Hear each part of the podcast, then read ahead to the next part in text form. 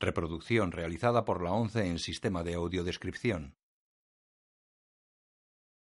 El presente DVD es propiedad de la ONCE y forma parte del servicio AUDESC destinado al uso exclusivo y gratuito de los afiliados de la organización.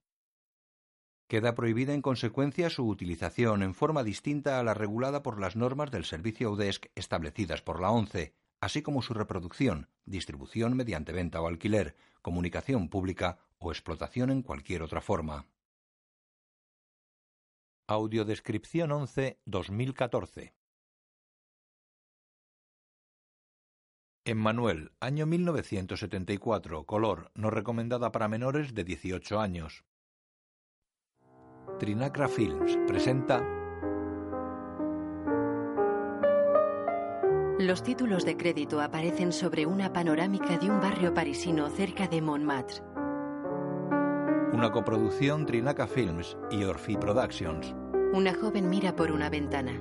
Ronda los 20 años. Tiene pelo castaño y corto, cara ovalada y rasgos delicados y suaves. Está interpretada por Silvia Cristel. Alain Cuny. Viste una bata de seda estampada y se pone calcetines naranjas sentada en la cama. Silvia Cristel. Se levanta y se acerca al tocador. Se atusa el corto pelo castaño ante un espejo. Marika Green. Coge un cepillo y se peina. Se levanta. Baja una escalera de paredes naranjas con cuadros y espejos. Cruza un salón lleno de plantas y abre una puerta de madera con vidriera. En Manuel. Coge la correspondencia y va al sofá. Deja las cartas en el sofá y se queda con el periódico. Lo abre y se va con él del salón.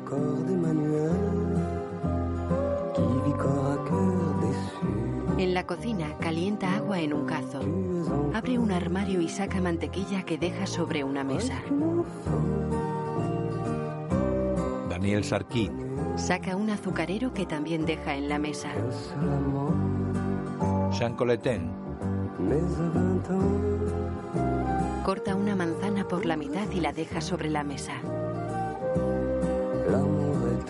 Christine Boston, Samantha, Gaby Bryan y Gregory.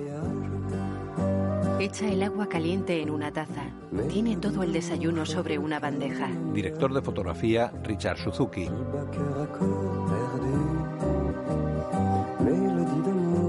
El salón con la bandeja.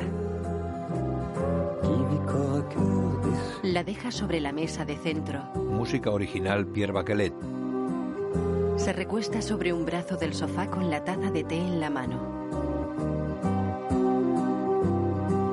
De un sobre, extrae varias fotos en blanco y negro en las que ella posa desnuda y las ojea.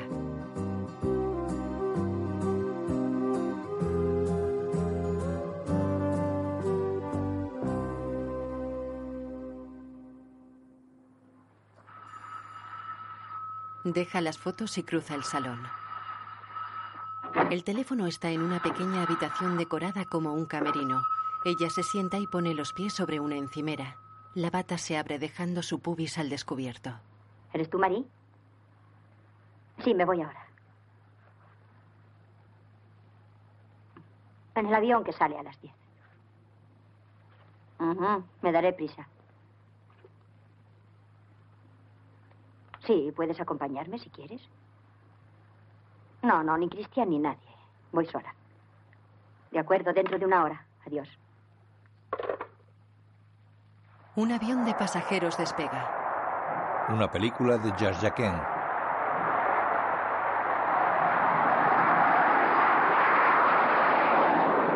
El avión tarda 17 horas. 17 horas solo es interminable. Nunca se está solo en un avión. Es como un barco. Lo que ocurra es pasajero. Están en una sala de masaje. Todo está permitido. Todo está permitido, pero nada es posible. Te equivocas. Hay infinidad de gente que se besa en un avión. Pues aún así yo no me atrevería. Hay que atreverse. Dos tailandesas dan un masaje en la espalda a dos hombres. Uno lleva bigote. Los dos se cubren con toallas atadas a la cintura. Pero oye, si es verdad lo que me dices, ¿no tienes miedo por Emanuel? ¿Mm? No, yo no me casé con ella para privarla de nada, ni para enjaularla. Te casaste con ella por su belleza, está claro. Nada de eso. Lo hice porque no conozco a nadie a quien le guste tanto hacer el amor y que lo haga también. ¿No temes que otros traten de aprovecharse? Sabes que no soy celoso. Los celos son un sentimiento a extinguir. Los dos hombres se ponen boca arriba. Fíjate en estas chicas. Son una mezcla de ciencia y de inocencia. No es por milagro, es que lo han aprendido así. ¿Y hacen lo que quieras? Y más aún. Es cuestión de precio. Eso es lo que me molesta. No me gusta pagar por eso. La idea de pagarle a una mujer me saca de quicio. No es todo tan sencillo. Se incorpora y habla al oído de su masajista. Besa y acaricia a la chica. Bueno, te dejo, tengo que ir al aeropuerto. Nos veremos en la embajada a las 5. Adiós. El del bigote se va. Las dos masajistas van con el amigo. Un avión aterriza.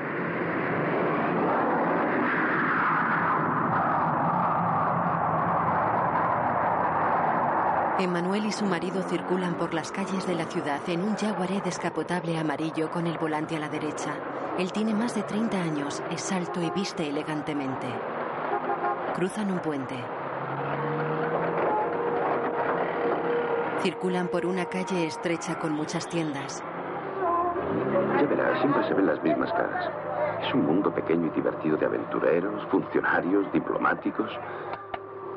Todos están impacientes por verte, sobre todo desde que han visto tus fotos. No me digas.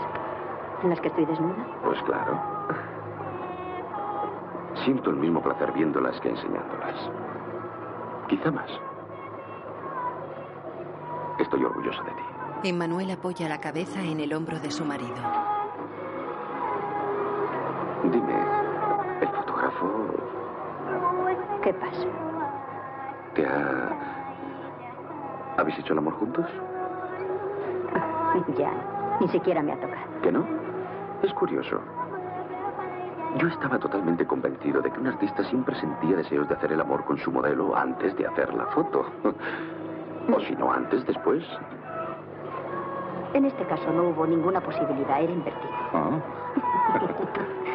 Circulan muy despacio entre los viandantes de una calle que atraviesa un mercadillo.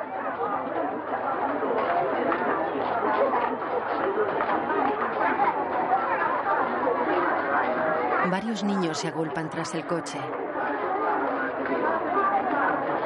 Delante de ellos camina una mujer llevando dos cestas colgadas de una pértiga que apoya en un hombro. Se cruzan dos hombres que transportan una gran cesta con una pértiga que también apoyan en el hombro. Se detienen.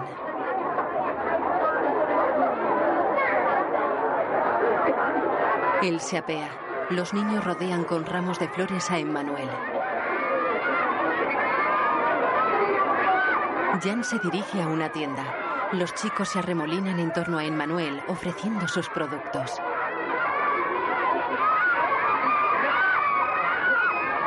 Ella se fija en un hombre que degüella una gallina. Horrorizada, Emmanuel se tapa la cara con las manos. Los niños saltan alrededor del coche. Emmanuel se agobia. Un mendigo de aspecto horripilante se acerca a ella. Llega Jan. ¿Qué te ocurre? Vámonos de aquí cuanto antes. No quiero ver nada más. Es horrible. Ese muchacho con el pollo, este mendigo. Odio este país. Los niños corren tras el coche. Ten. Bienvenida a Tailandia. Le da un brazalete. Te quiero. Ella le da un beso. No te preocupes, tu mundo será diferente. Tendrás amigas con casas tan bonitas como la tuya. Podrás vivir aquí 100 años sin volver a ver lo que has visto ahora. Yo ya no lo veo. Circulan entre los cuidados jardines de una lujosa urbanización. Se detienen ante una enorme casa construida en madera y levantada sobre palafitos. El criado, las doncellas y las cocineras los reciben en la escalera que conducen al porche. Jan sale del jaguar. Abre la puerta de Emmanuel. Ven, voy a presentarte. Ella sale y lo abraza. Estas son Vin y Tin, las cocineras. Ah, no, no, no, así no. Así. Le indica cómo hacer el saludo. Ah, y Noi, las doncellas. Son encantadoras. ¿Las has elegido tú mismo? Sí. John, recriado. El que se ocupa de todo. Ven a ver la casa. Recorren el porche, una gran terraza de madera. La casa tiene más de 100 años. La habita buena princesa. He tenido que cortejarla durante tres meses para que me la alquilara. Es preciosa. Se sientan en una silla de bambú que cuelga de un techado. Magnífica. No podía imaginármela así. Una maravilla. Se levantan y entran en la casa.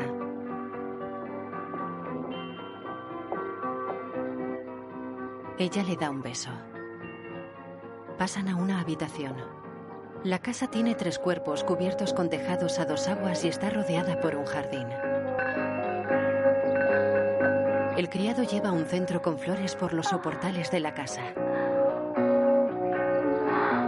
Se dirige hacia los gemidos. Deja el centro. Por una ventana observa al matrimonio haciendo el amor tras el dosel transparente de una cama. El criado se acerca a la ventana.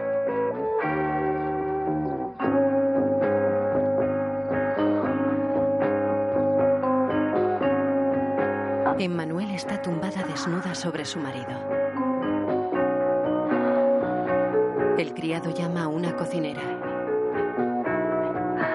Ella se asoma sonriente a la ventana. Emmanuel se mueve rítmicamente sobre su marido.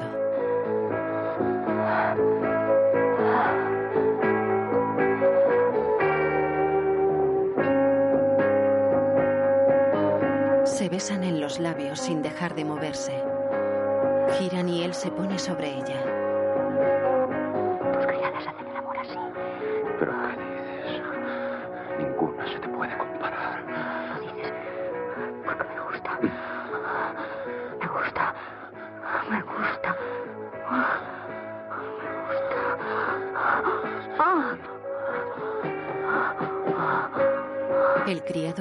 La cocinera. Emmanuel se retuerce de placer sobre la cama.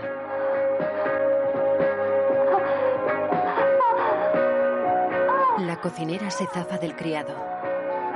Corre por el porche y él la persigue. Bajan las escaleras hacia el jardín. Corren entre plataneros.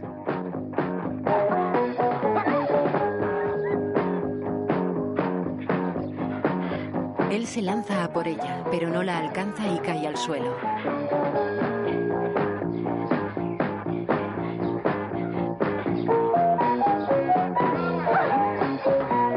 Ella se protege tras un cañizo. El criado la arrincona, la agarra y besa. Ella se resiste. La echa al suelo y le abre el vestido, descubriéndole el pecho.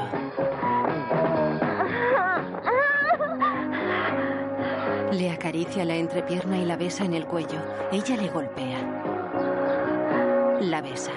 Ella lo abraza. El criado la penetra.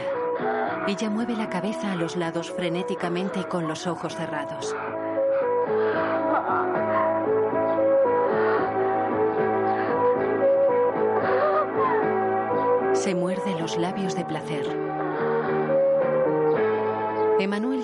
Caminan en bikini por los jardines de la piscina del club social. No, estoy instalando mi casa y me siento dichosa de estar sola con Jan. Ya verá dentro de algunos meses. Aquí nuestro enemigo es el aburrimiento, con un solo aliado para combatirlo, el amor. Ya vendrá usted, salvo que Jan se haya vuelto repentinamente celoso. No, es una decisión que he tomado yo sola. Jan, al contrario, me empujaría hacia los brazos de sus amigos. Cinco mujeres toman el sol. Yo nunca le digo nada a mi marido. Y no creo que sea más desdichado por eso. La verdad es que Richard parece muy contento de sí mismo. Os presento a. Emmanuel. Hola. El Manuel se ha perdido una buena ocasión. Entró en el río durante el fin de semana un pequeño barco de guerra. Me hubiera gustado que lo viese. Una tripulación estupenda y muy hábil en la maniobra. Eres el colmo. ¿Por qué no vino usted? Hubiera tenido mucho éxito. Pasé el fin de semana en Cantoya con mi marido. Es que ya no es tonto, se la lleva a propósito. No, no lo creo. Lo siento por usted. Ocasiones así son muy raras en Bangkok. Yo no volví a casa durante dos días. Afortunadamente, mi marido estaba muy ocupado. ¿Es que se trabaja tanto en la embajada? ¿Qué le ha parecido su casa? He oído decir que es preciosa. Sí, muy bonita. Tienen ustedes que venir a verla. Jan la decoró a su gusto. El sitio es estupendo. ¿Lo conoce? Sí, Jan me invitó una noche. Cuando estaba usted en París. ¿En París? Entonces tendrá que contarnos todas sus aventuras. No tema, puede hacerme toda clase de confidencias. Soy una tumba. ¿Qué quiere saber? Es tonto decirlo, pero durante todo el tiempo que he estado en París, no he engañado a mi marido. Varias están sin sujetador. Una adolescente de labios carnosos chupa una piruleta y las observa a unos metros. Emmanuel se levanta. ¿Crees que es tan sensata como dice? Peor para ella. Ariane camina en topless por el jardín. Ronda los 40 años, tiene el pelo rubio y conserva el pecho alto y redondo. Se sienta junto a Emmanuel, tumbada desnuda tras una planta. Ah, es usted. Me ha dado un susto. Yo siempre doy algo de susto. Es usted muy guapo. Por todas partes. Pero no me extrañaría que fuera también un poco mentirosa. ¿Qué quiere decir? ¿No ha engañado nunca a su marido? No, no le he engañado jamás. Engañar quiere decir ocultar. Quiere decir mentir exactamente. Una joven rubia se echa en una tumbona. ¿Quién es esa chica? Se llama Vi y vive al margen de nuestro grupo. Y con una mujer tampoco la ha engañado usted. Tiene interés con una mujer. Pruebe algún día conmigo y verás si lo tiene. Emmanuel se levanta y se aleja de Ariane.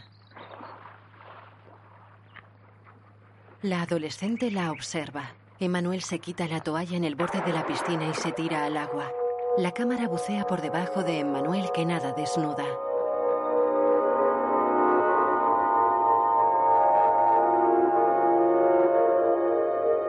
Da vuelta sobre su propio eje. La cámara permanece bajo el agua enfocando la desnudez de Emmanuel.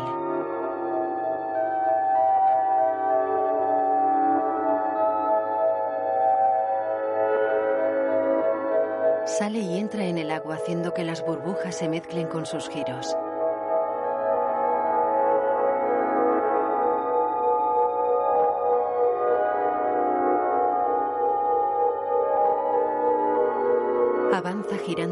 Nada.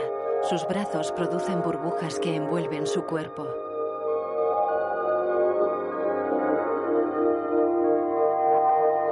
La adolescente deja la piruleta y se tira desnuda al agua. Bucea hasta llegar a Emmanuel. Sacan la cabeza del agua una frente a otra. Desearía hablar con usted. ¿Puedo ir a verla? Bueno, ¿sabe dónde está mi casa? La tarde, sí. Me llamo Marianne. Marianne llega a la casa de Emmanuel. Buenos días. Buenos días. Apostaría que usted es Jan. Y ganaría. Marians, me llamo Marians. Soy una amiga de Manuel. Y mi mujer me oculta amigas tan encantadoras. Bueno, querría llegar a ser amiga suya. Me dijo que viniera a verla. Bien. Pues está ahí, en su habitación. Ujú. Gracias. Espero que nos veamos. Se marcha. Marianne entra en la habitación de Emmanuel. Es morena, con el pelo recogido en una coleta. Viste camiseta blanca sin sujetador y short muy corto. Chupa una piruleta. Acaricia una escultura. Observa un kimono de Emmanuel colgado en un biombo.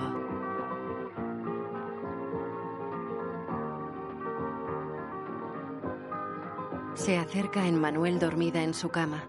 Una bata corta, azul, cubre su cuerpo hasta las rodillas. Marianne le acaricia desde los senos hasta el muslo. Mira una foto. Ah, es usted. No la había oído entrar. Es muy bonita. ¿Quién te la ha hecho? Un fotógrafo amigo de Jan. ¿No tienes otras? ¿Otras? Sí, otras donde estés haciendo el amor. Pues no, qué idea. ¿Sabes por qué chupo caramelos? Porque te gusta, supongo. Nada de eso. Porque excita a los viejos. Si hubieses visto a tu marido, Mi marido no es viejo. ¿qué edad tiene? 32 años. Pues eso. ¿Estabas durmiendo? ¿A estas horas? Sí, yo... Qué cama más grande. ¿Cuántos os metéis ahí dentro? Son dos camas gemelas que las hemos puesto juntas. No hagas caso de lo que cuentan esas idiotas.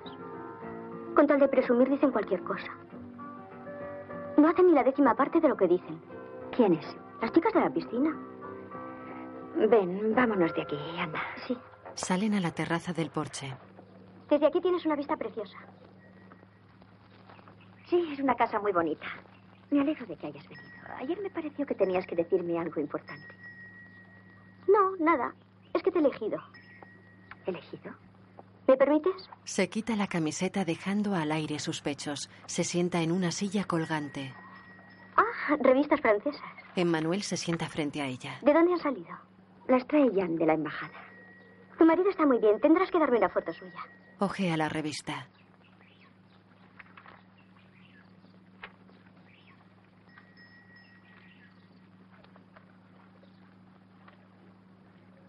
La deja sobre su muslo. Se baja la cremallera del pantalón.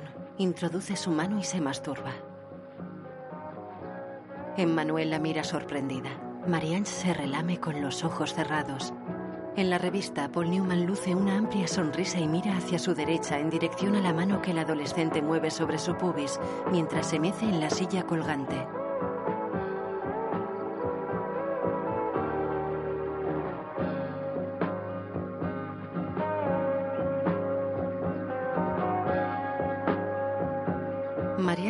Los ojos y sonríe en Manuel, que le devuelve la sonrisa.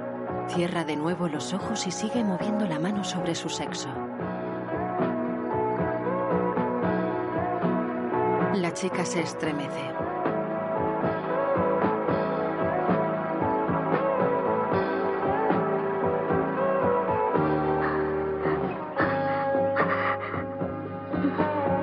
Abre los ojos y mira a Emmanuel. Gusta acariciarme. ¿Y a ti? ¿A ti no te gusta? No. ¿No te gusta? Bueno, sí, pero aquí no. No así. ¿Te da vergüenza? No, nada de eso, pero me extraña que tú, siendo tan joven... Lo hago desde que tenía 12 años. Y nadie me enseñó. Mis propias manos lo descubrieron solas. A mí me parece muy normal. ¿A ti no? ¿Cómo empezaste tú con los hombres? Fue precisamente ya el primero. Al segundo día de conocernos. Nos habíamos visto en casa de unos amigos de mi padre. Se las arregló para quedarse a solas conmigo. Me hizo preguntas sobre todo, igual que tú. Al día siguiente me invitó a dar un paseo en el coche. Se detuvo en un camino en el bosque de Fontainebleau. Y fue allí mismo, en el coche. Desde luego nos resulta muy cómodo, pero no tiene nada de extraordinario. Según las estadísticas, el 11% de las mujeres pierde su virginidad en un coche. Ah, ¿Cambia en algo el estar casada? nada. Sí, al principio me parecía raro hacer el amor por la noche. Luego Jan se marchó. ¿No tenía miedo a dejarte sola en París? No, porque siempre me dice que soy libre, que puedo hacer todo lo que quiera. Y eso me extraña un poco. Luego, el criado deja una bandeja con refrescos cerca de ellas. Entonces es verdad lo que dijiste ayer. ¿No has engañado nunca a tu marido? No, dije que en París no había engañado nunca a mi marido. El criado se marcha. Ella cierra los ojos y se lleva las manos a la entrepierna. Dije que no le había engañado nunca en París. Se abre la bata descubriendo su pubis y se acaricia el sexo.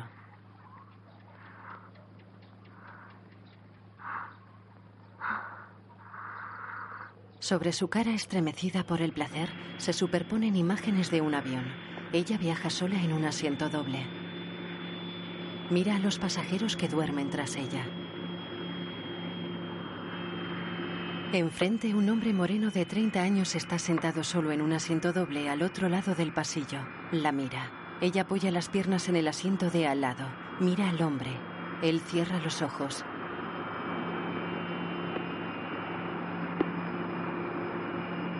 Se miran de nuevo.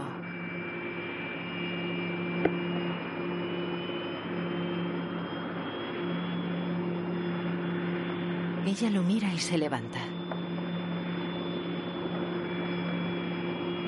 Camina descalza por el pasillo.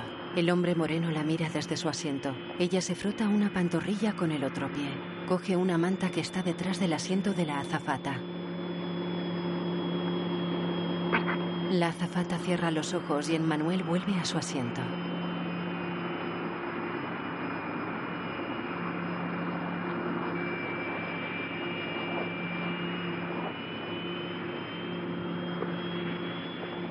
Se arropa con la manta dejando las piernas al descubierto y poniéndolas en el asiento contiguo. Se sube la manta dejando sus muslos al descubierto.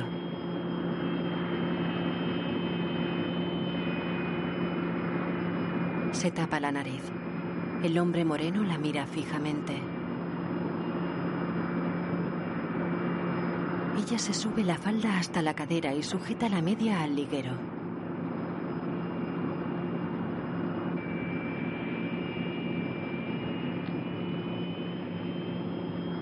Baja la cortinilla de su ventana.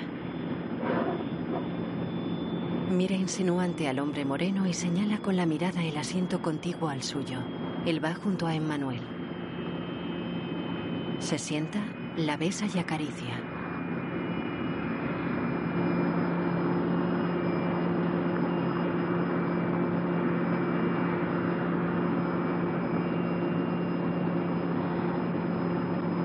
Emmanuel empuja la manta hasta que cae al suelo.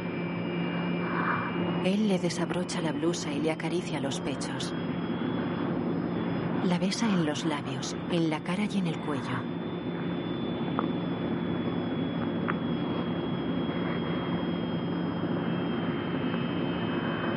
Le mordisquea un pezón y le acaricia el otro pecho.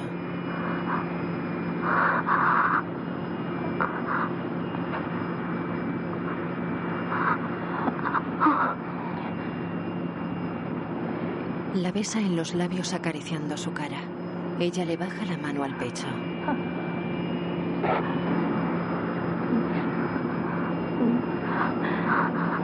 Él le acaricia el muslo hasta la cadera. Le quita la braga. Se coloca detrás de ella acariciándole el pubis y la penetra. Un pasajero con corbata roja los observa al otro lado del pasillo, mientras que el resto duerme en sus asientos. El hombre moreno le acaricia la entrepierna.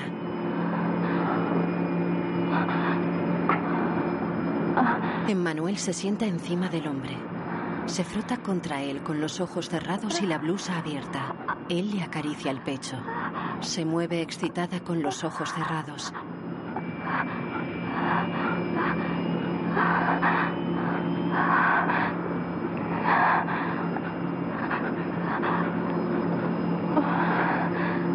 El avión gana altura.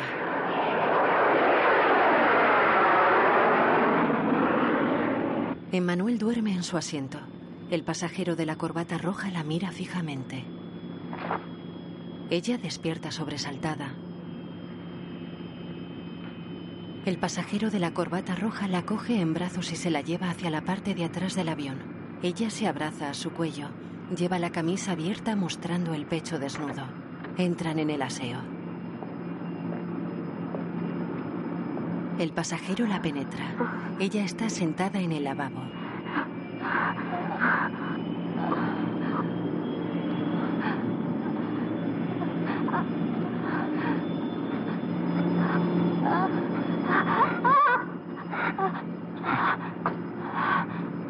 Se besan en los labios. Al atardecer, Emmanuel y Marianne duermen sobre las sillas colgantes en el porche de su casa.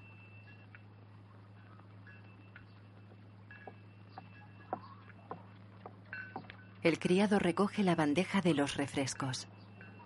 Les hace una reverencia y se marcha.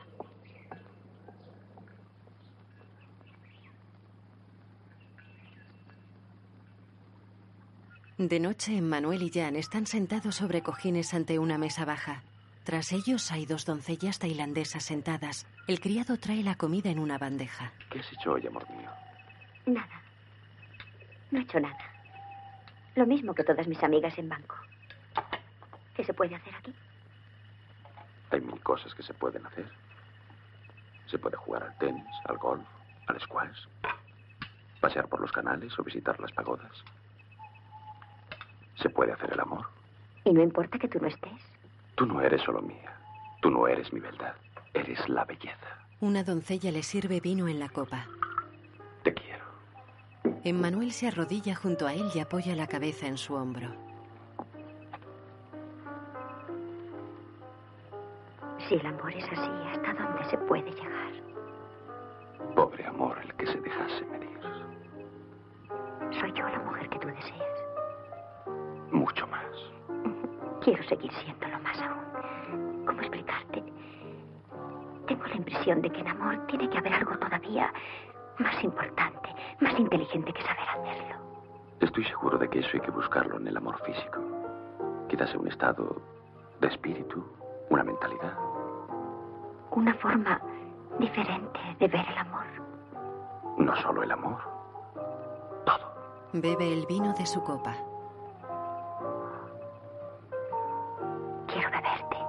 Bebe de la copa de Jan. El criado y las doncellas se arrodillan cerca de ellos y les hacen una reverencia a la que corresponden Jan y Emmanuel. Luego se marchan.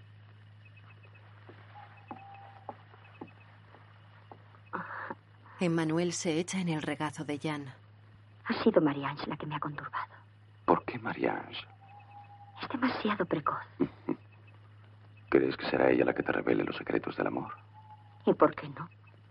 Sé que tengo que aprender mucho. Encontrar algo para convertirme en una mujer de verdad. En tu mujer. Marianne es inocente. Quiero decir que no es culpable. Que lo hace todo con, con auténtica pureza.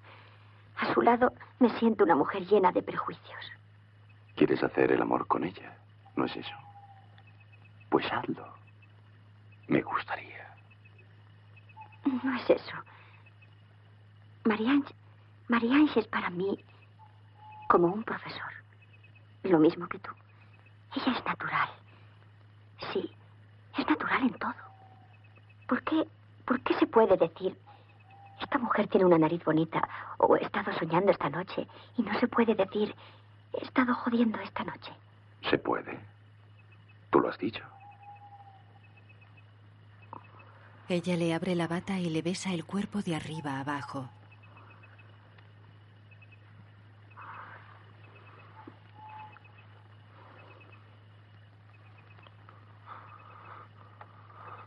Él se estremece.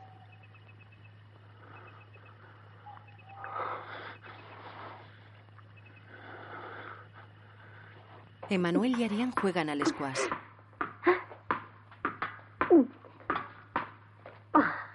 Las dos visten polo, minifalda, calcetines y zapatillas, todo en blanco.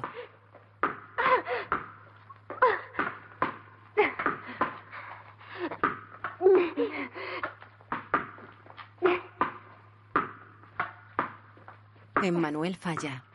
Mira, la raqueta se coge así. Así. Y se aprieta fuerte. Sí, muy bien. Arián le abre el polo y le mira el pecho.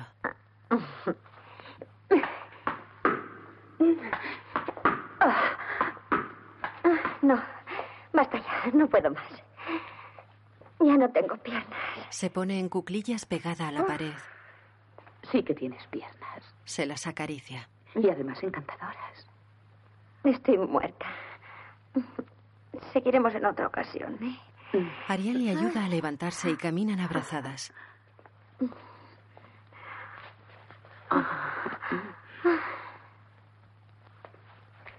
Emmanuel se aparta y se recuesta sobre una escalera de mano. Arián se seca con una toalla.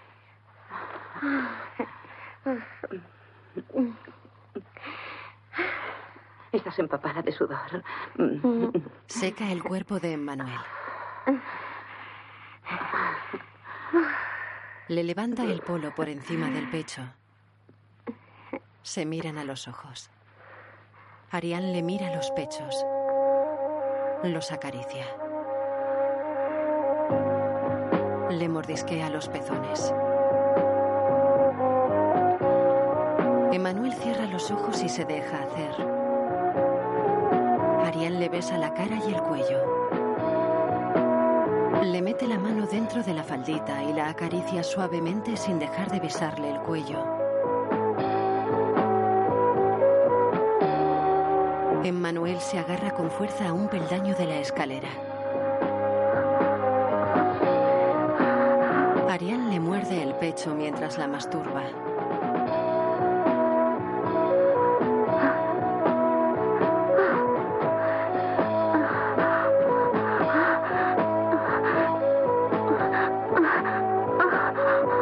Los occidentales están en una fiesta en el club social. Es una gran casa de madera de dos plantas con hermosos jardines. Ariane y su marido están con Emmanuel. Según parece, soy un hombre libre. Claro, puedes hacer lo que quieras siempre que sea lo mismo en mi caso. Yo soy así con todos mis maridos. ¿Tus maridos? Yo soy el primero y el único que yo sepa. Hablo de los que han de venir. ¿La oye usted, Manuel? Llegará un día en que seré aún más libre. Lo digo por si le interesa. Creo que me bastará con un solo marido. Te llaman. Es tu joven amiguita. Dispénsenme. Emmanuel camina hacia Marianne. Pasa junto a Jan que le intercepta. Eh, quiero presentarte a Ives, de quien ya te he hablado. Mucho gusto. Encantado. Su marido me ha hablado mucho de usted.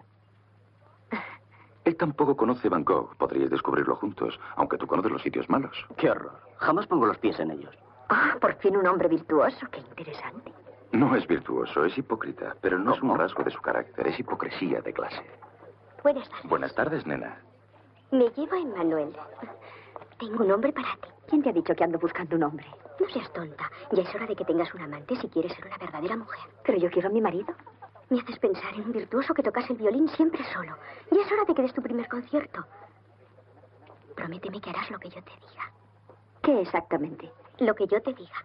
Bueno, si eso te divierte. Ahí está. ¿Quién? Mario, el hombre que te destino. Pero si es un viejo. La ciencia siempre es joven. Se acercan al hombre que ronda los 60 años. Perdóneme que eso no me seduzca y que siga con mi vida mezquina y pequeña. Todas estas conversaciones me asquean. ¿Es que no saben hablar más que deretas? Estoy cansada. Se ha enfadado.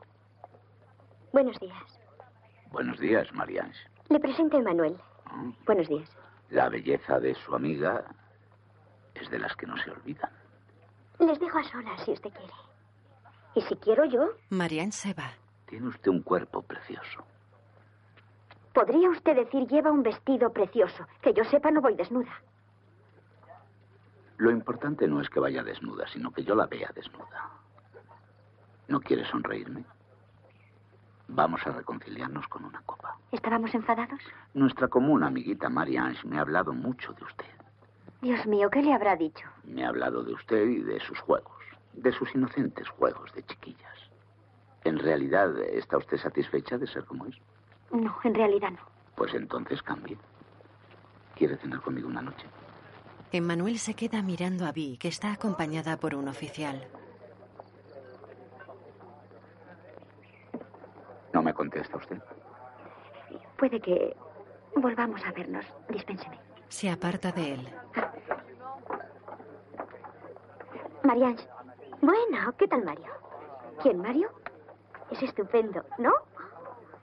No lo encuentro tan irresistible. Hace frases, escucha a sí mismo.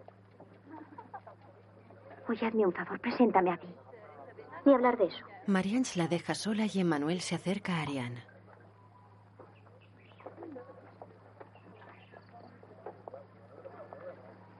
Ariane, necesito tu ayuda.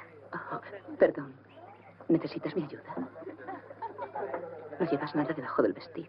Acaricia el cuerpo de Emmanuel. ¿Experimentaste placer con el juego? Sí. ¿Con quién? No te lo diré. Bueno. ¿Qué quieres? Quiero conocer a mí. Conocer a esa desvergonzada. ¿Te pareces a mí? Y quien se parece se une, ¿no crees? Arréglatelas tú sola. Emmanuel se acerca a Vi.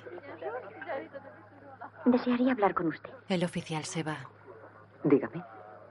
Bueno, aquí no. ¿Podemos volver a vernos? Imposible. Me voy de banco mañana por la noche. ¿Estará libre mañana por la tarde? No, tengo trabajo. ¿Trabaja usted? Debe ser la única que lo hace aquí. ¿En qué trabaja? Soy arqueóloga. Me llaman Vi. Sí, ya lo sé, vi. Abeja en inglés. Eso es porque trabaja. Oh, no se me había ocurrido. Emmanuel le pone el brazalete que le regaló Jan. ¿Qué hace usted? Me sienta bien. Si no quiere llevarlo, me lo devuelve mañana cuando nos veamos. ¿Habla usted en broma? No. Hasta mañana. Dígame, ¿en qué sitio? Bueno, esté usted a las dos en el botón WhatsApp. Está junto a los clones. ¿Los qué? Los clones, los canales. ¿No los conoce? Ah, sí. Lo encontraré. El viento agita una campanilla colgada de un alero. Emanuel baja las escaleras de su casa. El criado la espera junto al jaguar amarillo. Abre la puerta del automóvil. Ella entra y él sube al asiento del conductor. Llega un cartero en bicicleta que entrega una carta a Emmanuel.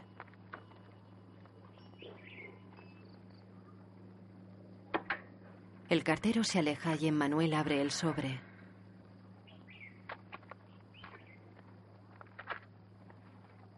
Saca un papel y lee. Querida Emmanuel, desapareció usted muy rápidamente. La espero en mi casa esta noche a las nueve. Mi coche pasará a recogerla. Mario. Mario. Queda pensativa. Una hilera de barcas navega por un canal. Tienen casi todo el casco cubierto por una chapa y cada una es patroneada por un hombre que lleva el timón en la popa. Emanuel baja unas escaleras desde un puente de madera que cruza el canal. Muestra el papel a un niño que le indica hacia dónde tiene que ir.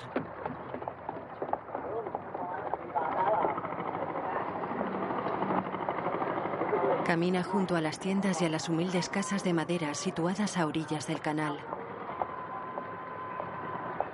Emmanuel viste blusa y falda de tejido semitransparente blanco, sandalias de tacón y bolso también blancos.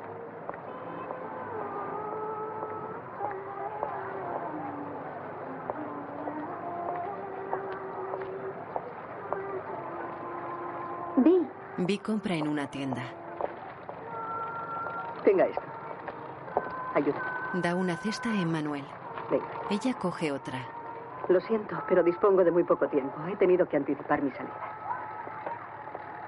Fue una casualidad que nos encontrásemos ayer. No salgo casi nunca. Mi amigo me llevó a esa fiesta. ¿Aquel oficial era su amigo? Sí. Insistió tanto. Quería estrenar su uniforme nuevo. ¿Por qué me miraba anoche de esa forma? Porque es muy guapo. Suben a una barca pilotada por un joven tailandés. Se sientan juntas. Navegan por los canales cuyos márgenes están delimitados por las construcciones de madera.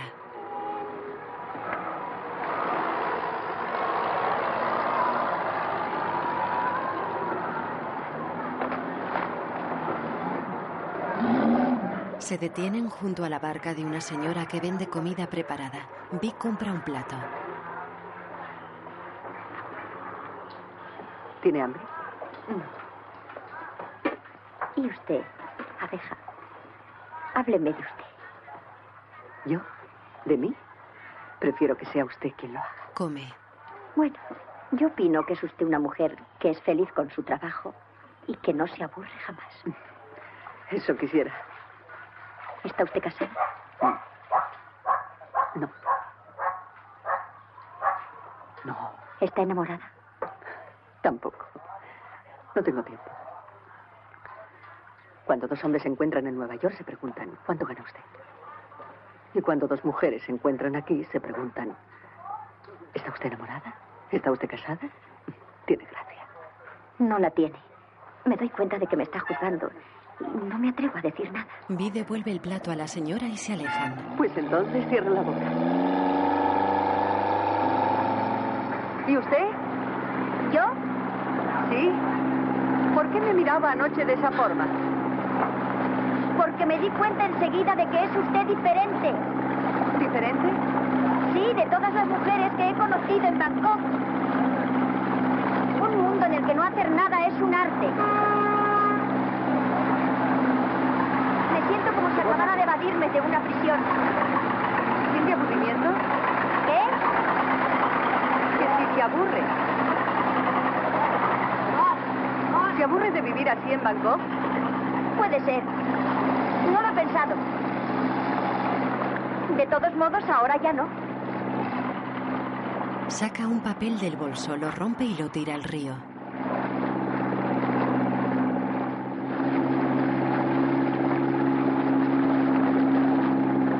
Navegan por un canal entre palmeras.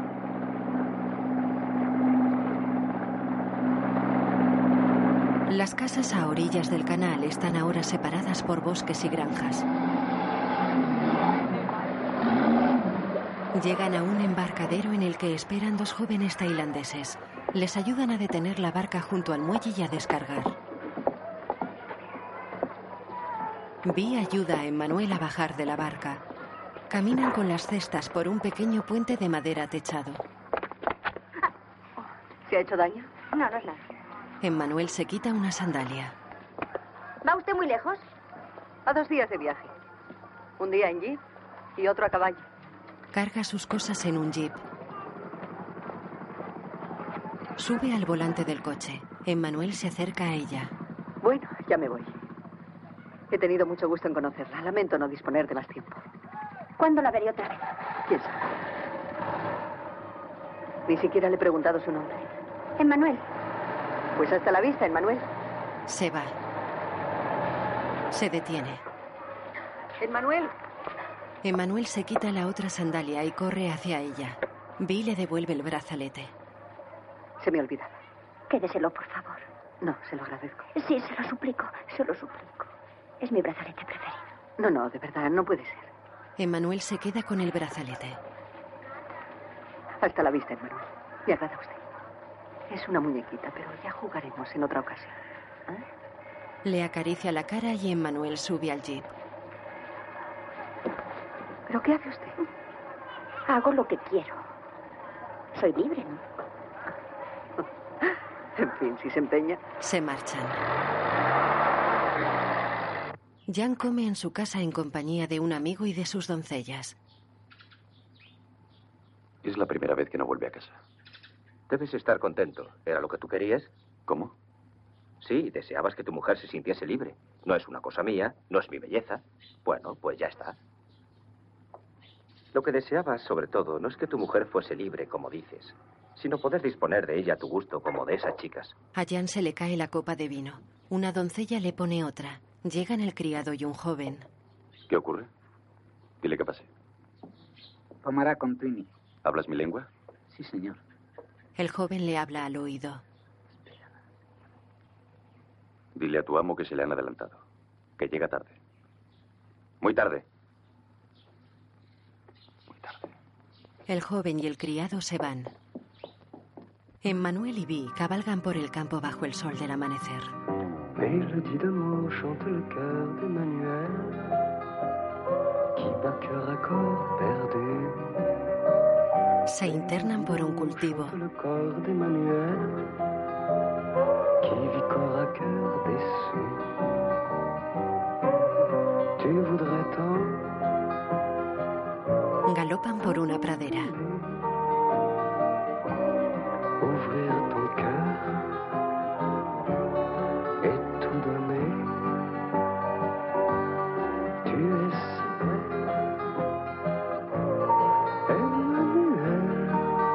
Pasan por una zona de terrazas. Junto al cultivo hay varias vacas pastando. Cherche toujours. Caminan por una pasarela de troncos construida sobre un río.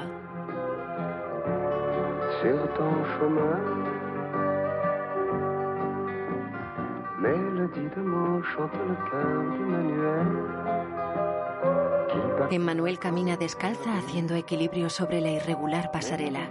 Vi lleva camisa, pantalones y botas marrones.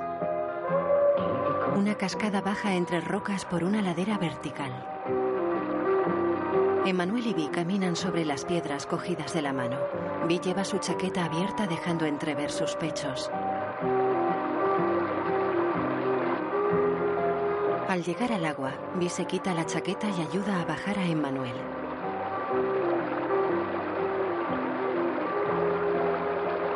Se quita el pantalón quedando desnuda. Emmanuel la acaricia. Las dos mujeres están sentadas y abrazadas sobre una roca. Una manta cubre sus cuerpos desnudos. Tenemos que darnos prisa para llegar antes de que anochezca. Falta mucho. No demasiado. Pero hemos perdido bastante tiempo. ¿Tú crees? ¿Qué? Que hemos perdido el tiempo. No. Tenemos que vestirnos. Anda, ven. Se ponen de pie y se quitan la manta. Vi se viste mientras Emmanuel permanece sentada y cubierta con la manta.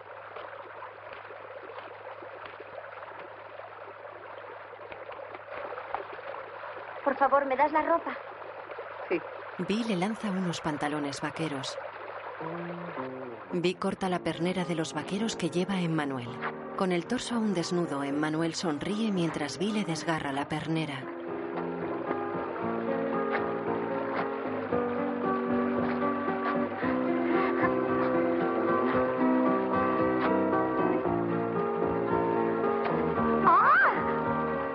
Vi le corta la otra pernera. Coloca una gorra roja en la cabeza de Emmanuel que le responde con un gesto cómico. Vi le pone la visera hacia un lado. Así está. Le pone la visera hacia atrás. No, así no. Vi le pone la visera hacia adelante. Besa los labios y la cara de Emmanuel. Emmanuel está sentada en el suelo junto a unos niños. Vi se acerca a ella y la acaricia. Vi se acuclilla junto a un hombre que trabaja sentado en el suelo. Vi sonríe a Emmanuel. Caminan entre las vigas de madera de una casa. Vi acaricia a Emmanuel. Vi tiene un plano en las manos y sonríe a Emmanuel. Vi y un hombre miran el plano desde las escaleras de acceso a la construcción. Emmanuel se acerca por detrás, pone una flor en la mano de Vi y sigue subiendo.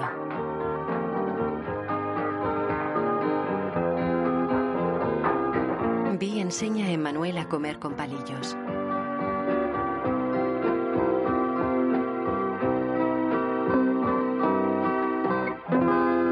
En el escenario de un bar de alterne, una joven desnuda se mueve al ritmo de la música.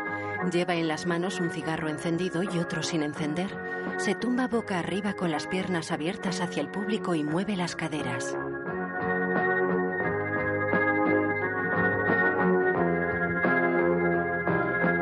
Echa las piernas hacia sus hombros e introduce la boquilla del cigarrillo apagado en la vagina. Enciende el cigarrillo con el otro y expulsa el humo por la vagina.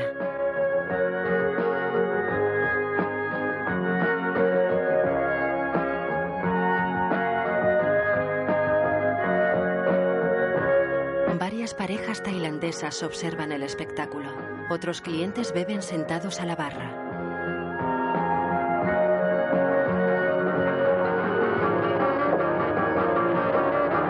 Una joven baila en un escenario con un vestido transparente de falda muy corta. Jan entra en el bar.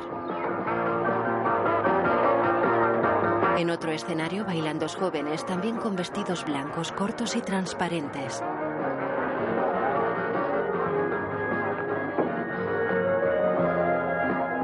Jan se acerca a la barra.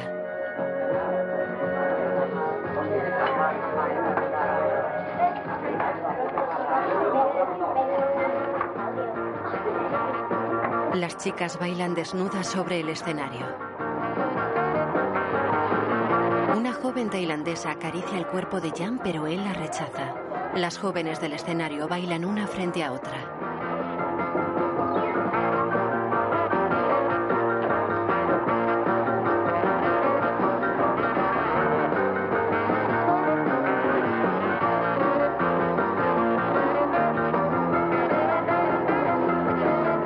Mira con desgana. Las chicas bailan agarradas. Una se arrodilla frente a la otra. Le besa el cuerpo y le toca el pecho.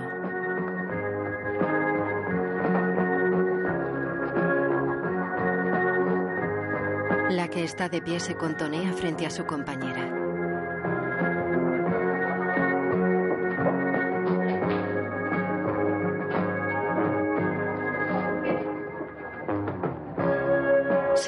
Al ritmo de la música. Una tailandesa y su acompañante miran desganados el espectáculo. En el escenario una de las chicas se tumba boca arriba y la otra le recorre el cuerpo con la boca.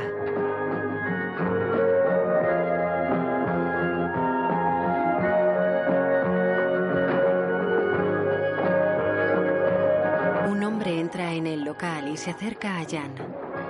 Hola, ¿qué hay? ¿Cómo estás? Menuda fiesta la de ayer. Vaya tetas que tiene tu mujer. No creas que he subado yo muchos pares tan hermosos como esos. La verdad, yo con una mujer como la tuya no me pasaría la vida en los burdeles. Jan le da un empujón. El hombre da un puñetazo a Jan que cae al suelo. Cuatro chicas se agachan a su lado. Los caballos de Vi y Emmanuel pastan cerca de una cabaña de madera sobre palafitos entre la vegetación. Emmanuel acaricia con sus labios el cuerpo de Vi, tumbada boca abajo. Ambas están desnudas sobre una cama. Emmanuel le besa el glúteo y la espalda hasta llegar al hombro.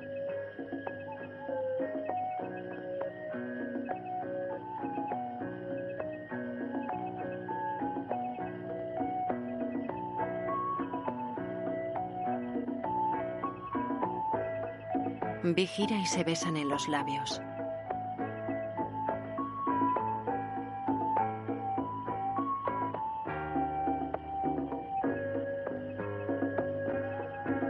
Emmanuel le besa el cuello.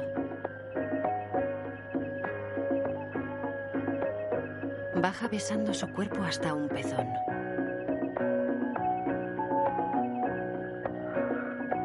Sigue hacia abajo besando hasta los muslos.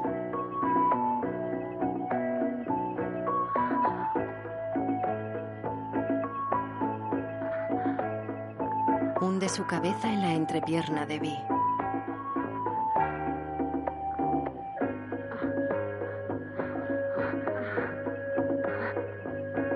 Vi se contonea de placer con los ojos cerrados.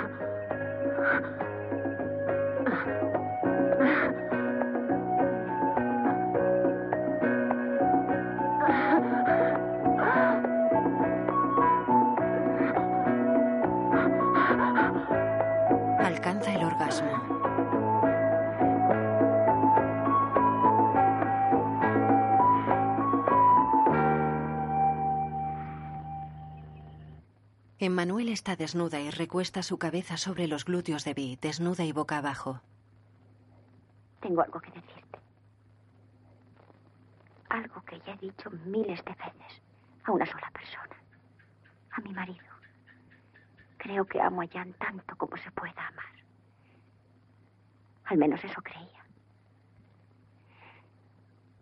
Él siempre me ha dicho que el amor es la búsqueda del placer. Cada vez más.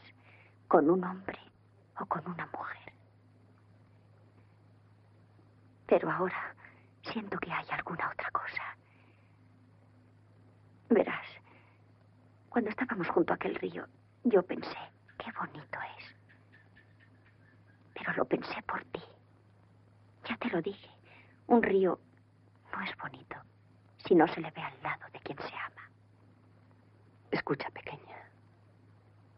Yo te amo. Al decir que te amo, es que no te deseo sufrimiento alguno. Pero quiere decir también que no te amo. ¿Lo comprendes? La cosa no es grave.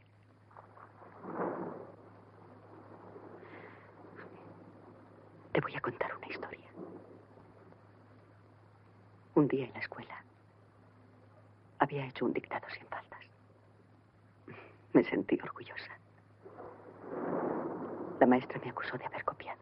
Jamás quiso creerme. Y me dio mucha pena. Una gran pena. Me duró dos días. Y cuando se me pasó, me sentí triste por haberme consolado tan rápidamente. Emmanuel llora. Eso no es grave. Emmanuel se acerca a la escalera de la cabaña envuelta en una manta. Llueve con fuerza.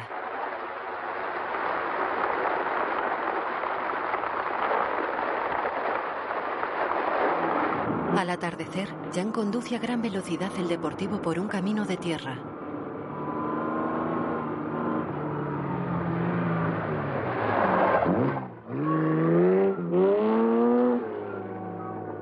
Detiene el coche ante unos jardines. Sale.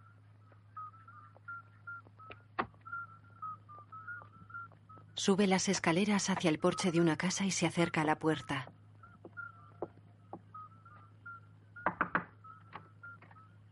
Entra. Ariane está sentada en un sillón de mimbre. Vaya, el hombre soltero. Quiero hablarle. A estas horas no tengo muchas cosas que decir. Pero entre. Se levanta. A tomar una última copa. Se acerca al mueble bar. Ah, confieso que he bebido demasiado esta noche. Gilbert continúa la fiesta con la pequeña Martin, la hija del cónsul. Le horroriza quedarse sola por la noche. Igual que a mí. Por eso me alegro de verle. Aunque no tenga un aspecto muy alegre esta noche. ¿Dónde está Manuel? No lo sé. Le da la copa. Y además no me importa. ¿Fue usted quien la presentó a Vi? Si usted llama a presentarla, sí. ¿Está con Vi? Entonces volverá. Siempre vuelven. No hablo en broma. Eso es lo que me aburre. Empieza usted a no ser nada divertido, mi buen Jan. Aunque quizá exagere. La verdad es que está haciendo reír al pequeño círculo de nuestras amistades. Ayúdeme. Jan se coloca tras ella y le pone las manos en los hombros. Ariane, no sé lo que hacer. Emanuel ha hecho trampas en el juego. ¿Quiere que le diga una cosa? Resulta grotesco, amigo mío. Hace exactamente lo que le reprocha a Emanuel. Mostrar sus sentimientos. ¿Sabe lo que son sentimientos? Oh. En vez de lloriquear, haría mejor en ocuparse de la educación de su mujer. Y si no se siente capaz de ello, deje al menos que se encargue alguien competente. Mario, ¿conoce a Mario? Parece ser que se interesa por ella. Es usted una desvergonzada. ¿Ah, sí? Se levanta la falda por encima de la cintura y muestra su velludo pubis. Entonces, ¿a qué esperas? Jan se acerca a ella. Eres una puta. La sienta en una mesa, le separa las piernas y la penetra. Ella se tumba en la mesa. Ariane se mueve al ritmo de los embates de Jan.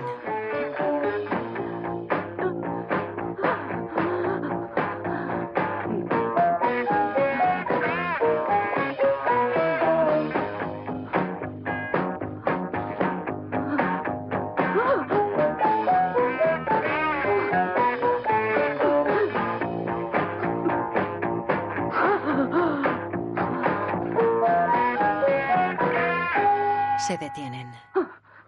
Jan detiene el deportivo frente a su casa. Baja del coche.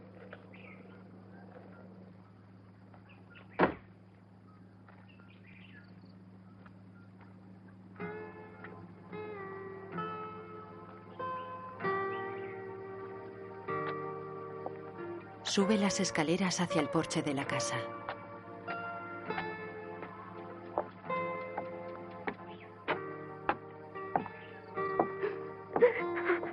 Emmanuel llora sentada en el suelo junto a la balaustrada de la terraza. ¿Qué significa ese llanto? Se agacha a su lado. Vamos. No llores más, amor mío. La besa en el hombro. Estoy harta de fingir ser una gran persona. Y no lo siento.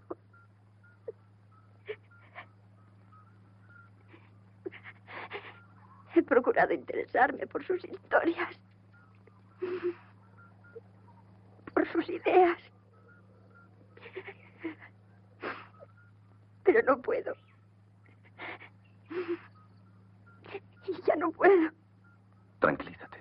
La cosa no es tan grave. Es mucho mejor así. Solo hubieses encontrado desilusiones. Mira, a todas las parejas tradicionales les une la costumbre. El amor, como ellos dicen, no es para nosotros. Es triste y humillante avergonzarse ante ellos. Tú tienes que olvidar. Es preciso que olvides. Tomarás tu revancha entre otros brazos. Es la única respuesta que puedes darle. La única que ella espera. Yo te ayudaré, sí. Te ayudaré. Emmanuel se sacude la mano de Jan de su brazo y él se sienta junto a ella.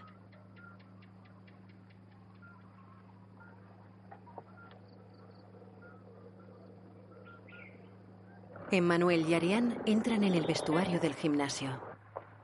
Date prisa. Teníamos reserva para las 10 y son las 10 y 10. Siempre pasa lo mismo. ¿Cuándo vas a ser puntual? Yo siempre lo soy. Sí, en la salida, pero no en la llegada. Se desnudan. ¿Qué es lo que tienes contra mí? Nada. Nada. Pero me has decepcionado. Ya sé lo que te pasa, que estás celosa. Celosa yo. Y precisamente de mí. Pobre amiga mía, la verdad es que no entiendes nada. Tu aventura con Vi es justo lo que detesto. Yo soy al contrario. Prefiero ir al grano. Eso de los violines, los suspiros y los paseos a la luz de la luna no son para mí. Yo quiero cosas sorprendentes. ¿Sabes que he hecho el amor con tu marido? Lo sé. Me lo ha dicho él. ¿Se portó bien? Inesperado, casi me violó. ¿Qué te violó? Casi. Se quedan en ropa interior. Por favor. ¿Qué quieres? ¿Que me desabroches el sujetador? Ariane lo hace. Ella solo lleva bragas. Me encanta tu piel suave y lisa, como el terciopelo. Le acaricia el pecho. Déjame. ¿Qué te pasa? Se nos hace tarde, tú lo has dicho. Ya jugaremos en otra ocasión. ¿Tú no crees que es mejor que juguemos un rato aquí? La abraza. Déjame. Emmanuel la aparta y se pone en la ropa deportiva. ¿Quieres que te dé un consejo? No. Te lo daré de todos modos. Estás atravesando por la vida con el paso tranquilo y las mejillas sonrosadas del bebé que espera su primer resfriado. Pero tendrás que pagar si quieres ser algo más que una estatua. Si quieres vivir, si quieres olvidar a ti, es preciso que aprendas. Ve a ver a Mario. Mario, no sé lo que os pasa a todas con ese viejo. Precisamente los viejos son un tratado de ciencia erótica. De ciencia erótica. Ariane le coge la barbilla. Cuando se es joven, se hace el amor igual que se come o se respira. Y cuando se hace el amor a la edad de Mario, eso es poesía. Hay que quererlo, hay que pensarlo, hay que imaginarlo. Eso es el erotismo. Cierra su taquilla. Tú vete a ver a Mario. Al atardecer, el sol luce entre la bruma que cubre el campo. Las doncellas de Jan planchan un vestido de falda larga. Una de ellas se lo pone por encima. Se lo quita y lo llevan al dormitorio de Emmanuel y Jan.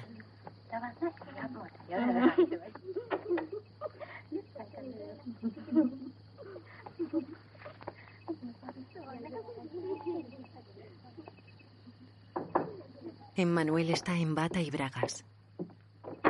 Abre la puerta. Las tres hacen una reverencia. Las doncellas entran. No me gusta. Es precisamente lo que detesto. Es un fatuo. Un don Juan con canas. No olvides que le dijiste a Marianne que harías todo lo que ella te dijera. ¿Y tú cómo lo sabes? Se quita la bata y las doncellas le ponen el vestido. Me lo dijo. Quiero ver a Marianne.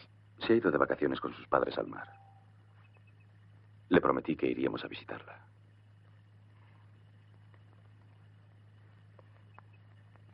¿La has visto durante mi ausencia?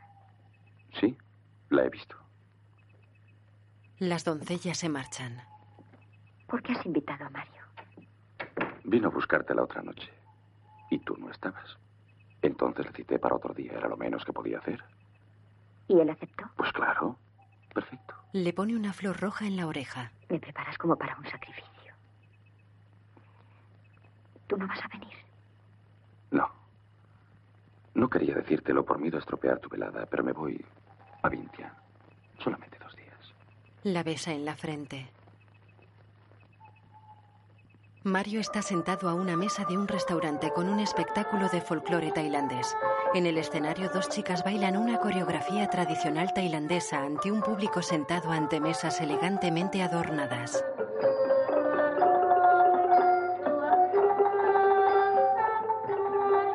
Emanuel se acerca a la espalda de Mario. Él gira y le besa la mano. Ella se sienta frente a él.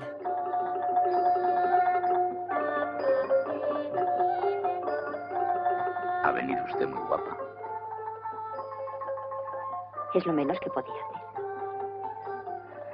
Le doy las gracias por tenerla aquí. Las bailarinas danzan en el escenario. Mario llena una copa de vino. Vamos a beber juntos por la nueva ley. Antes de beber, ¿puedo saber cuál es esa ley? La que proclama que es bueno hacer el amor y hacerlo sin restricciones. Que la virginidad no es una virtud. Que la pareja no es un límite. Ella se quita la flor. Que hay que hacer que no exista ya límite alguno. Entonces, por la nueva ley. Levantan sus copas y beben mirándose a los ojos. Vamos a comer. Comer es también una de las cosas más importantes. Jan me ha dicho que hay una cosa más importante. Gozar mucho. Ella juega con la flor mientras lo mira.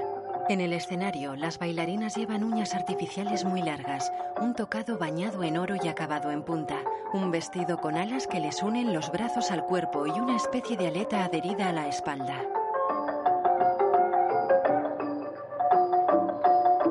De noche, Manuel y Mario van en una pequeña carreta conducida por un hombre y tirada por un solo caballo.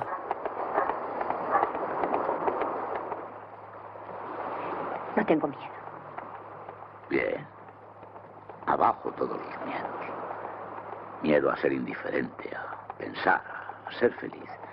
Todos esos miedos engendran valores de una falsa moral. La represión, el conformismo, la negación a vivir, en una palabra, la mentira. Para. Para. El carretero detiene el carruaje. Tú. Ven aquí. El borracho de rasgos occidentales se acerca dando tumbos.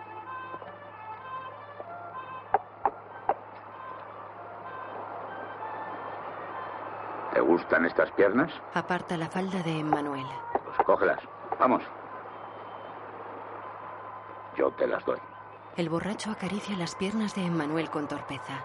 Ella cierra los ojos con repugnancia.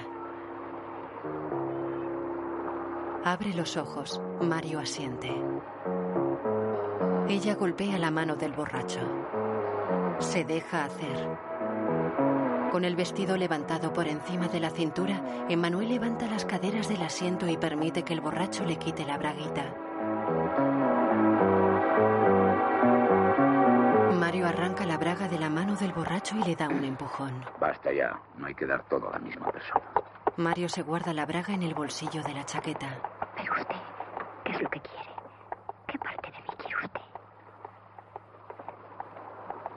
En un fumadero de opio, dos mujeres queman la droga con las llamas de dos velas sobre un caldero.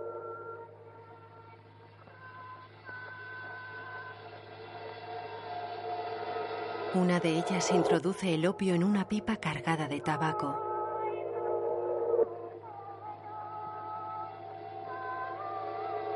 Entrega la pipa a un hombre que está tumbado en un catre.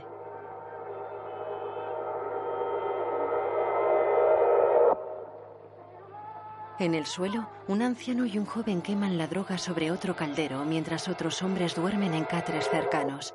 Mario y Emmanuel entran en el fumadero.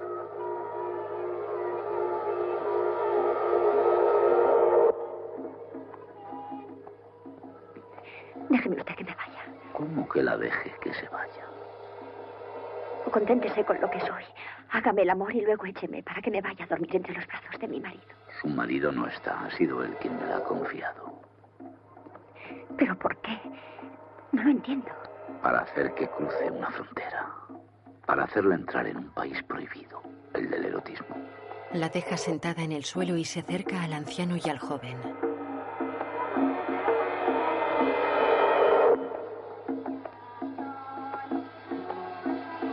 Se agacha y habla con ellos.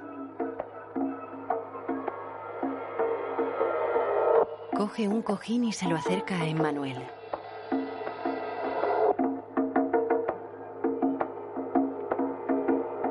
¿Cómo, ¿Cómo concibe usted el erotismo? Pues es... ¿Cómo le diría? El culto del placer de los sentidos. Nada de eso. Al contrario, no es un placer de los sentidos, sino un movimiento del alma. Ayuda a humanizar los actos sexuales. Es el renunciamiento al subterfugio en provecho de la lucidez. Bueno, pues si es eso, no me parece muy tentador. O sea, que el erotismo es lo contrario de hacer el amor. Es sobre todo. Y a través del amor. Se enciende una pipa.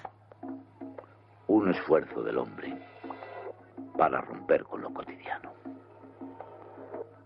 Mira al joven que está con el anciano. Es la victoria de los sueños sobre la naturaleza. Pues yo prefiero pensar en el amor como un placer, simplemente. Es que lo importante no es el amor, sino cómo hacer el amor. Me refiero a las 32 posiciones. Eso es absurdo. Aunque los asiáticos tengan en cuenta la técnica de los cuerpos para conseguir llegar de esta forma a la plenitud. Hay que partir del cuerpo, sí, pero alcanzar la verdad es lo importante. Hay que quitar una mordaza. Hay que soltar las cuerdas que nos aprisionan y dejar salir ese grito que reivindica. Llenar su imaginación de sensaciones. De muchas más de las que podrían darle todos los hombres juntos de la tierra. Pasa la pipa a Emmanuel, que da varias caladas.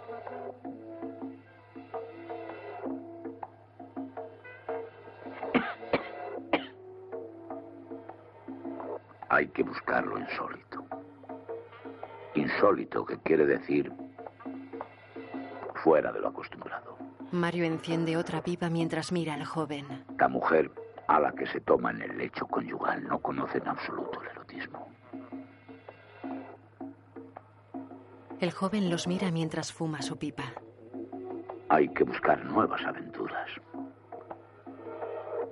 llenas de nuevos sentimientos.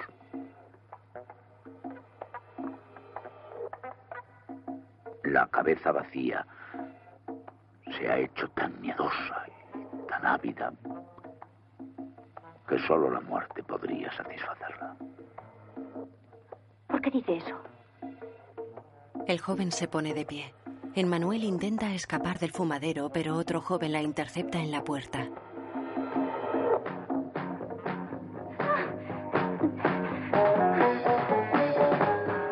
Los dos jóvenes la acosan.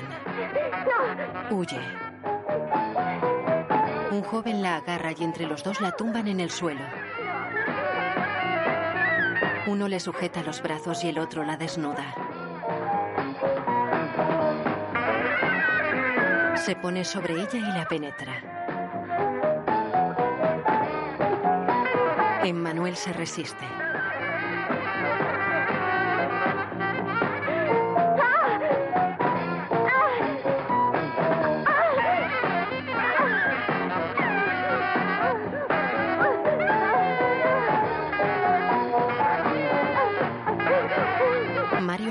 Observa mientras fuma plácidamente su pipa.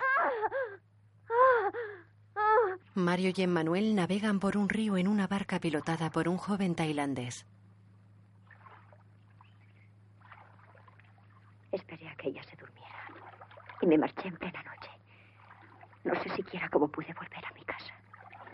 Vi no ha existido nunca. Usted la ha soñado.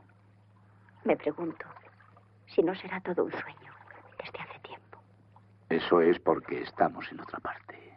Somos unos exiliados obligados a actos irrisorios. Napoleón en Santa Elena se pasaba el tiempo contando cucharillas. No debemos resignarnos. Hay que conocer todo. Y se ha fijado, cuando se dice eso, todo el mundo está de acuerdo. Pero tratándose del sexo, es un escándalo, una inconcebible falta de moral. Yo soy un coleccionista, porque un coleccionista es un hombre serio y respetable. Colecciono situaciones. Le acaricia un pecho. Tómeme ahora. Aún no me conoce usted bastante. Demasiado fácil. Haré algo mejor. Haré que ese momento, que siempre es el mismo, resulte para ti inolvidable. Habría que declarar a la pareja fuera de la ley. Caminan. Tendría que intervenir otro, alguien más. Una tercera persona. Bien es verdad que la pareja no existe. Siempre hay otro. Por lo menos en el pensamiento de uno de los dos. Suben las escaleras de una casa de juego.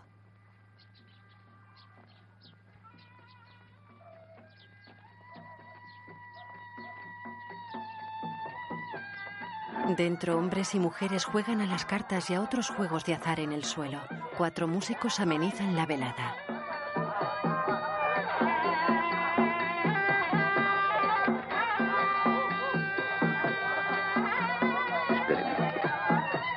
Mario se acerca a un hombre de unos 50 años y le habla al oído.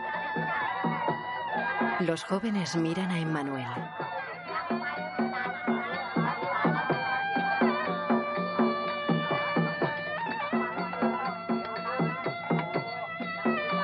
El cincuentón habla a un joven que se pone en pie y hace levantarse a todos.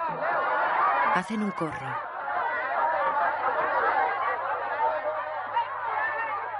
¿Qué ocurre? Va a haber un combate de lucha tailandesa. ¿Ha visto alguno? No. Es una lucha salvaje de la que va a ser usted privilegiada espectadora. Va a vivir el combate como nadie. He ofrecido un premio para el vencedor. Coloca a Emanuel en primera fila y elige a los combatientes.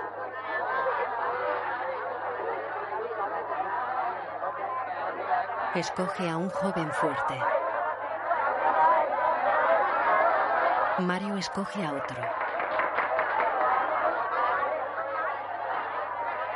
Les ponen guantes de boxeo. ¿Cuál es su favorito? Emmanuel señala al que tiene el pelo más largo. Los púgiles se arrodillan, hacen una reverencia y bailan una danza ritual.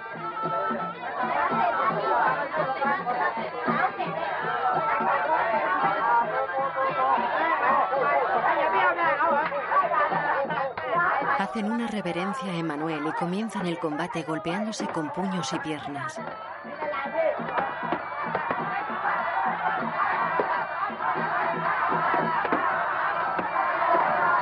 Emmanuel sigue con interés la pelea en la que los combatientes se agarran, se dan puñetazos, patadas, rodillazos, proyecciones y barridos. El del pelo largo cae al suelo pero se levanta rápidamente.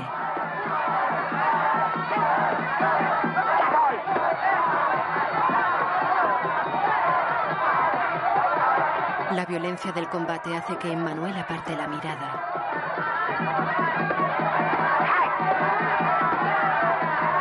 El del pelo largo derriba a su contrincante.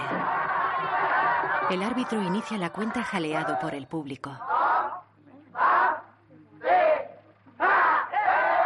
Levanta la mano del ganador que se acerca a Emmanuel y le hace una reverencia. Ella le lame una herida en la ceja. El púgil la abraza y le besa el cuello. Ella se suelta y mira a Mario.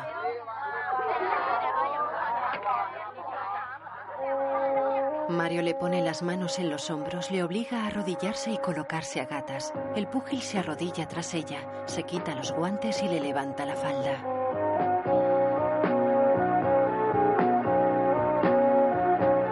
La penetra por detrás ante la mirada de todos.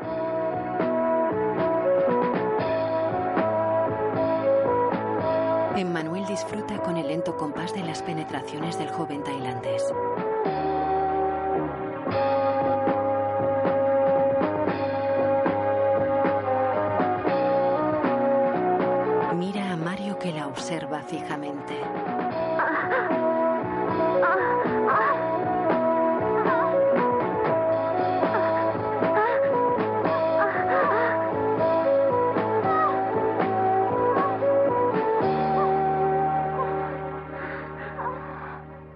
Emmanuel está tumbada boca arriba en el suelo de la casa de juego. Mario permanece de pie en la sala. Se agacha y le acaricia la frente.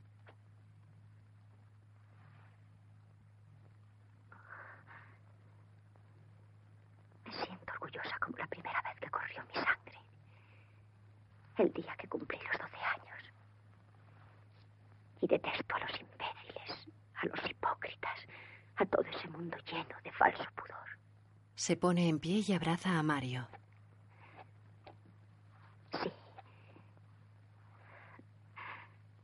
Soy una mujer. Mario la coge en brazos y salen de la casa de juegos. Llegan a casa de Mario. Entran en un salón decorado lujosamente con gran variedad de objetos, un enorme colmillo de elefante, plantas de interior y una alfombra cubriendo todo el suelo.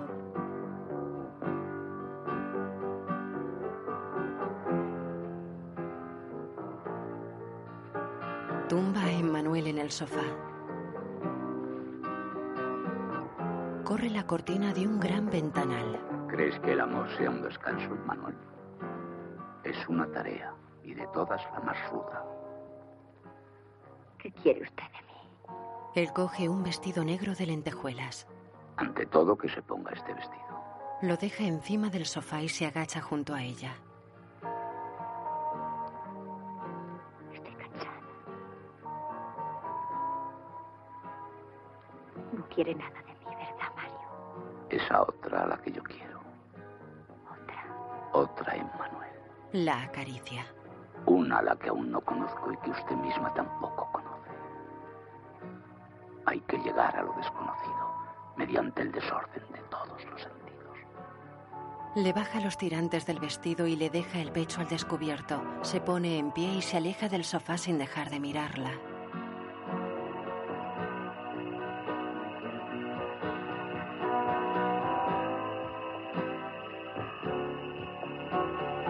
Se va del salón.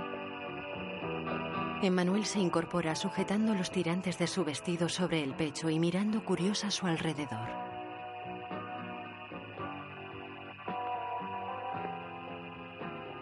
Se pone en pie y coge el vestido que dejó Mario.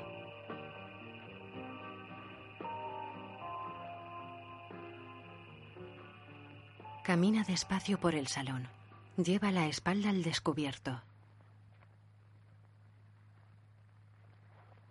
Deja el vestido sobre el brazo de un sillón de mimbre que gira hasta colocarlo frente al espejo de un tocador. Deja caer el vestido quedando desnuda y se sienta. Se arregla el pelo frente al espejo. Bebamos por la nueva ley. ¿Y qué proclama la nueva ley? Que la pareja no existe. Que la pareja no existe. Siempre hay una tercera Siempre persona. hay una tercera persona. Por lo menos en el Por lo pensamiento. menos en el pensamiento de uno de los dos. Emmanuel abraza apasionadamente a un hombre tailandés mientras Mario la acaricia. Se arregla el pelo frente al espejo. Mira los objetos del tocador sentada en el sillón de mimbre. Se perfila los ojos mirándose en un pequeño espejo de mano.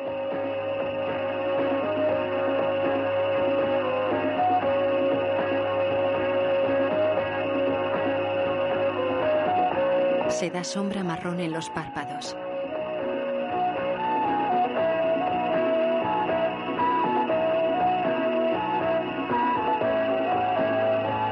La imagen se vuelve borrosa.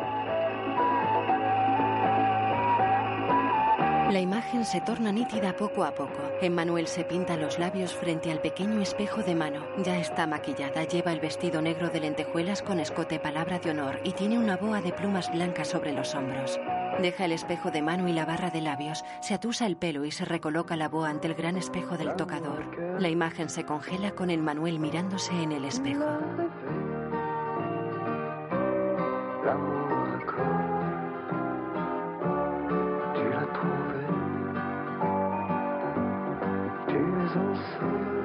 Emmanuel está basada en la novela homónima de Emmanuel Arsán. Los créditos finales aparecen en caracteres azules sobre la pantalla negra. Guión audiodescriptivo en sistema UDESC, escrito y sonorizado en Arisia Producciones.